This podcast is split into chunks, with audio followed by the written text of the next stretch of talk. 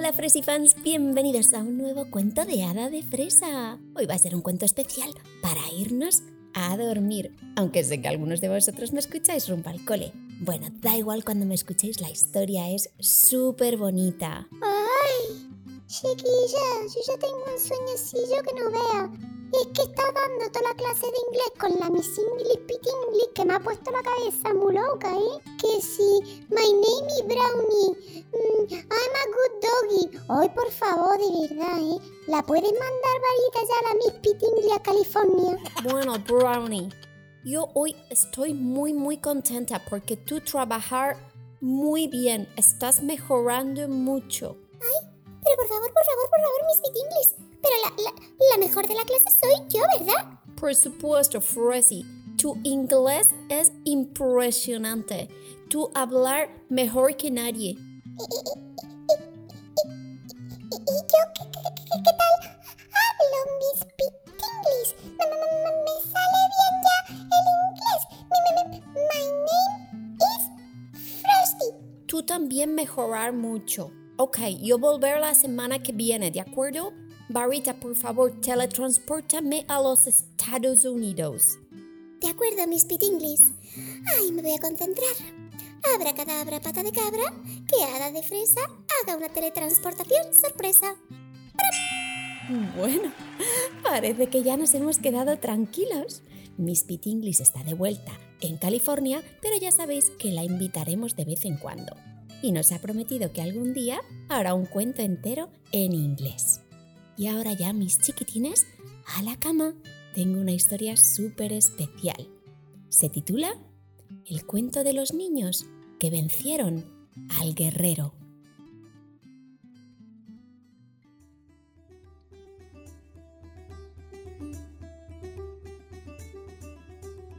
Érase una vez dos hermanitos que vivían en un precioso pueblo medieval al norte de Escocia. La aldea donde vivían se llamaba Lunan y era uno de esos lugares mágicos donde entre la espesa vegetación del bosque vivían duendes, elfos y hadas.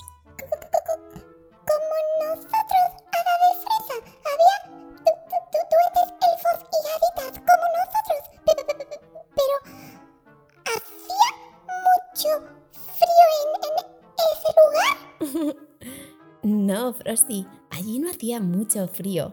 Ay, Frosty fans, otro día os tengo que contar la historia de Frosty. Es que el pobrecito nació entre el hielo y la escarcha y se quedó helado. Y así ha seguido el pobre, congelado toda su vida.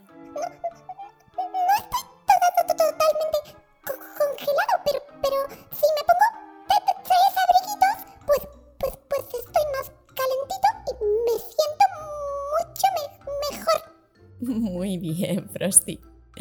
Vamos a continuar con la historia, ¿vale?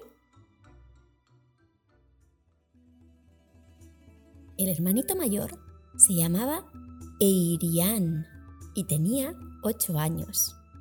Aunque era bajito de estatura, también era muy muy fuerte y le encantaba correr por los senderos que unían la escuela y su aldea.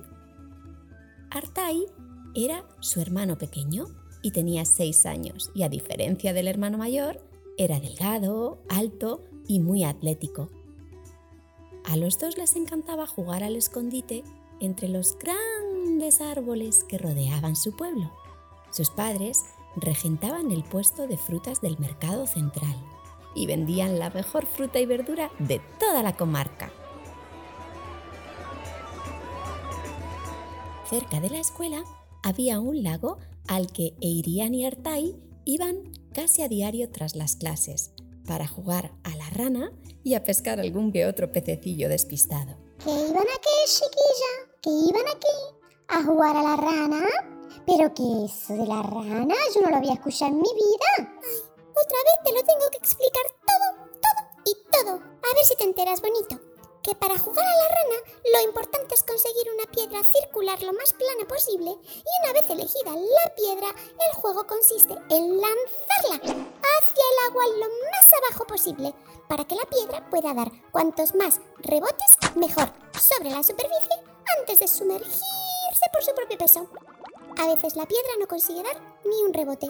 Pero cuando la piedra es buena, el lanzador tiene práctica, ¡pum! La piedra podría dar hasta 8 o 10 rebotes antes de hundirse. Cuando yo las lanzo con mi cuernito mágico, puede dar hasta 250 rebotes. Anda, que no eres tú exagera ni nada. Seguro que la lanzo yo la piedrecilla esa y cruza el lago dando botes. Bueno, chicos, venga, ya sabemos lo que es efectivamente jugar a la rana. Vamos a seguir. La leyenda contaba que en ese mismo lago vivía un hada junto con sus dos duendecillos ayudantes, que se encargaban de hacer llegar el agua a las aldeas cercanas. ¿Y, esa era Lily, el hada del agua? No, cariño, no era mi hermanita, era el hada del lago. Los habitantes de esta aldea vivían en paz y armonía hasta que llegó un famoso guerrero llamado Arcas.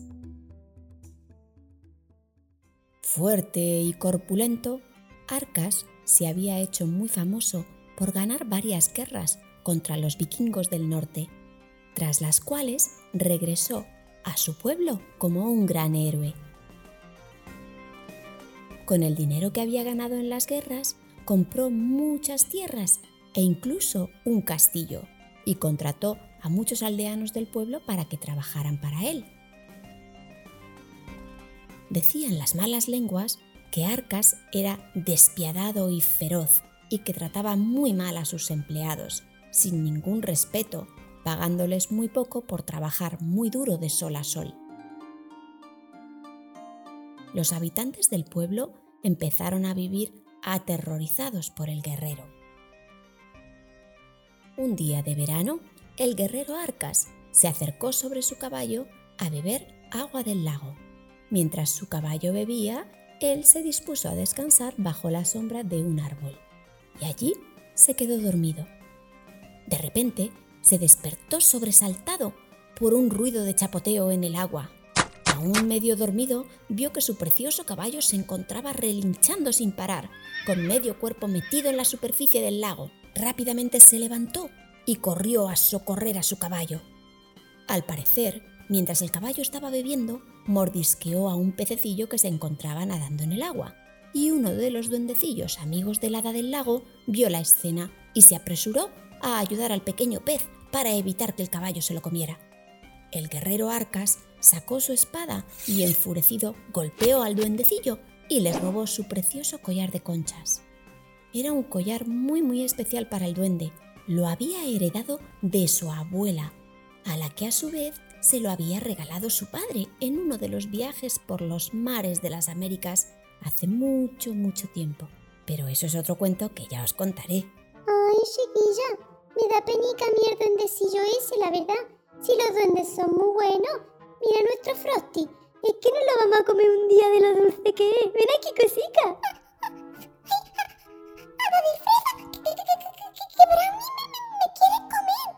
hombre, que es una bromilla. No, no te quiere comer, Frosty. Es que es verdad que los duendes sois muy dulces. Tras la discusión, el hada del lago intentó hablar con el guerrero para reconducir la situación y que todo el mundo se calmase. Pero Arcas no escuchaba ni quería entrar en razón se alejó del lago como loco, gritando que volvería con su ejército para luchar contra los seres del lago. Habló con los habitantes del pueblo e intentó convencerles de que había que acabar con todos los duendes, hadas y elfos que vivían en el lago. Pero ninguno de ellos pensaba como él. Todos sabían que gracias a los seres mágicos del lago, todos los habitantes de la región podían beber agua limpia y transparente durante todo el año. Esos duendecillos se encargaban de cuidar el lago y ayudaban a que todo el mundo pudiese tener agua en sus casas.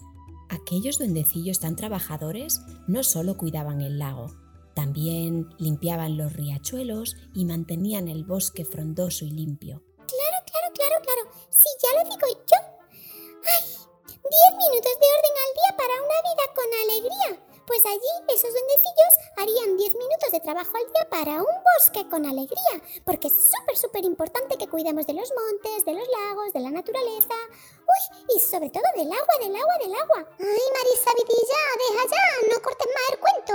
Venga, vale, que los habitantes estos eran muy monos, los duendecillos y el agua, y que lo cuidaban todo muy bien. A ver, sígate de fresa, por favor. Venga, continúo, que se está poniendo muy interesante. Todo el pueblo estaba muy preocupado con lo que estaba pasando. Ninguno quería luchar junto al guerrero y mucho menos hacerlo contra los duendes y el hada del lago. Eirian y Artai hablaron con el duendecillo que les contó lo ocurrido. La primera idea que tuvieron fue la de luchar contra el malvado guerrero para derrotarle y devolverle el collar a su pequeño amigo. Pero luego lo pensaron mejor y se dieron cuenta de que ellos eran tan solo niños pequeños. El fuerte guerrero les destruiría solo con mover un dedo. Así es que pensaron y pensaron. Y de repente se les ocurrió una grandísima idea. Una tarde en la que sus padres estaban despistados en la frutería, los chicos entraron y cogieron del almacén una gran caja de zanahorias. Caminaron largo rato hasta llegar al castillo del guerrero y durante el camino fueron poniendo zanahorias a lo largo de todo el sendero. Tras esto, golpearon con fuerza las puertas del castillo y gritaron. Somos los vikingos. Lucharemos de nuevo contra ti, Arcas. Esta vez te venceremos. Al oír esto, el guerrero saltó de la cama y montó rápidamente su caballo. Abrió las puertas del castillo y salió a galope, buscando a los vikingos contra los que había luchado en muchas guerras. El caballo no hacía caso de las indicaciones del guerrero y corría buscando las zanahorias que los chicos habían colocado por todo el bosque.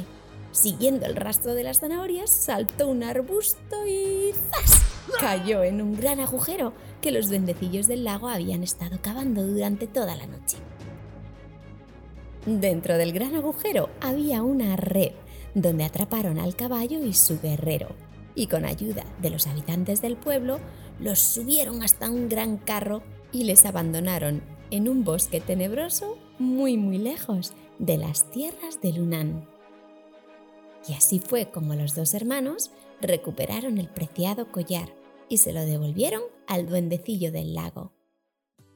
Los habitantes de Lunan volvieron a vivir tranquilos sin ningún guerrero que les aterrorizara. Y colorín colorado, esta historia se ha terminado. ¡Ay! ¡Cómo me ha gustado, la verdad! Ese guerrero era un poco malo, ¿no? Será mala y hay que quitarle el collar al duendecillo. pues sí, era bastante malo. Bueno, Brownie, ¿has aprendido algo más de este cuento? Ah, pues ahora que lo dices, sí que aprendió yo algo, ¿eh? Acabo de darme cuenta que a los caballicos les gustan un montón las zanahorias, la verdad. Con lo bueno que está un brownie de chocolate, los caballos no tienen ni idea. por favor, por favor, con lo sanísimas y buenísimas que están las zanahorias. Bueno, chicos, ya vale, es hora de dormir, que tengáis dulces sueños. Y vamos con los saluditos especiales de hoy. Un beso muy fuerte para Alfon, que tiene 6 años y que quiere un cuento en Spotify. Otro besito muy fuerte para María, que es súper, súper fan de Hada de Fresa y le encantan los podcasts. Otro besito para Sofía, que tiene 7 años, y para su hermanita Paula, que tiene 4 años y que me han dado una idea de cuento muy bonita. Otro besito para David, que le encantan los reptiles y para su hermanito Lucas, que le encantan los tiburones. Un beso muy fuerte para Hanna Ibarra de Argentina, para Blanca de Madrid que tiene 6 años, otro besito para Luna de México que tiene 7 años, un besazo para Paula, otro para Betsy Pérez, otro para Mara Vicente, otro para Romina Fernanda que tiene 6 años y es de México y otro para la pequeña Yaiza que me ha vuelto a mandar otro mensajito. Y a todos mis Fresi fans, espero que os haya gustado muchísimo el cuento de hoy. Papás y mamás, si queréis mandarme ideas de cuentos o que les mande saluditos a vuestros peques, podéis dejarme un mensaje en Instagram o también en la página de Facebook. Y os agradeceré muchísimo si me dejáis una valoración de 5 estrellitas y una reseña en Apple Podcast o un comentario y vuestros me gustas si me escucháis en iVoox. Suscribiros al podcast para no perderos ninguno de mis cuentos. Nos vemos pronto. Os quiero.